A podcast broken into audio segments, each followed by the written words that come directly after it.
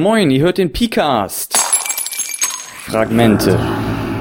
Eine lose Ideensammlung von Achim alias Pihalbe rund um das Thema Rollenspiel. Hi, dies ist die erste Folge von Picast Fragmente. Dazu sollte ich vielleicht noch kurz etwas sagen. Ich habe festgestellt, dass mir immer wieder so kleine Ideen, Denkansätze, wie auch immer, durch den Kopf gehen und ich die gerne in einen Podcast bannen würde, aber daraus keine volle Picast-Folge machen kann. Dafür habe ich jetzt dieses Format mir überlegt. Da werde ich unregelmäßig, wann immer mir etwas einfällt, eben einen kurzen Text, meine Gedankengänge zu einem bestimmten Thema einsprechen. Das ist Picast Fragmente, unsortiert, direkt aus meinem Kopf. So, dann fangen wir an. Heute soll es gehen um abstrakte gegen gethemte Systeme. So, das Ganze basiert auf einer Ausführung, die Paul Tevis in seinem Podcast Have Games Will Travel mal gemacht hat. Und zwar berichtet er eben auch über abstrakte gegen gethemte Systeme. Er redet da über Brettspiele, aber ich denke, das kann man auch für Rollenspiele erweitern.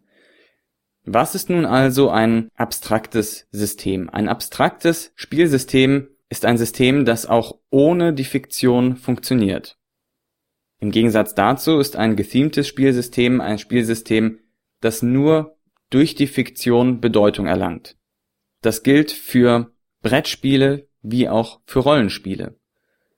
Ein abstraktes Regelwerk funktioniert in sich. Es braucht kein Feedback von der Fiktion, was zum Beispiel bestimmte Zahlenwerte oder Effekte oder andere Dinge angeht, sondern es funktioniert in sich. Es ist meistens ein simples System, was nicht viele Ausnahmen hat.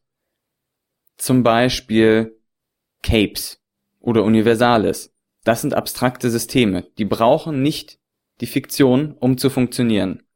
Natürlich muss man trotzdem noch das Ganze als Rollenspiel betreiben, damit das Regelsystem einen Sinn ergibt. Zum Beispiel Universales würde ansonsten nicht viel Sinn ergeben, aber das System selbst braucht kein Feedback darüber, was im Spiel geschieht. Im Gegensatz dazu, wenn ich jetzt zum Beispiel Shadowrun spiele und mir da die Regeln für die Matrix ansehe, dann ergeben die nicht den geringsten Sinn, wenn ich sie nicht im Kontext der Matrix von Shadowrun verstehe.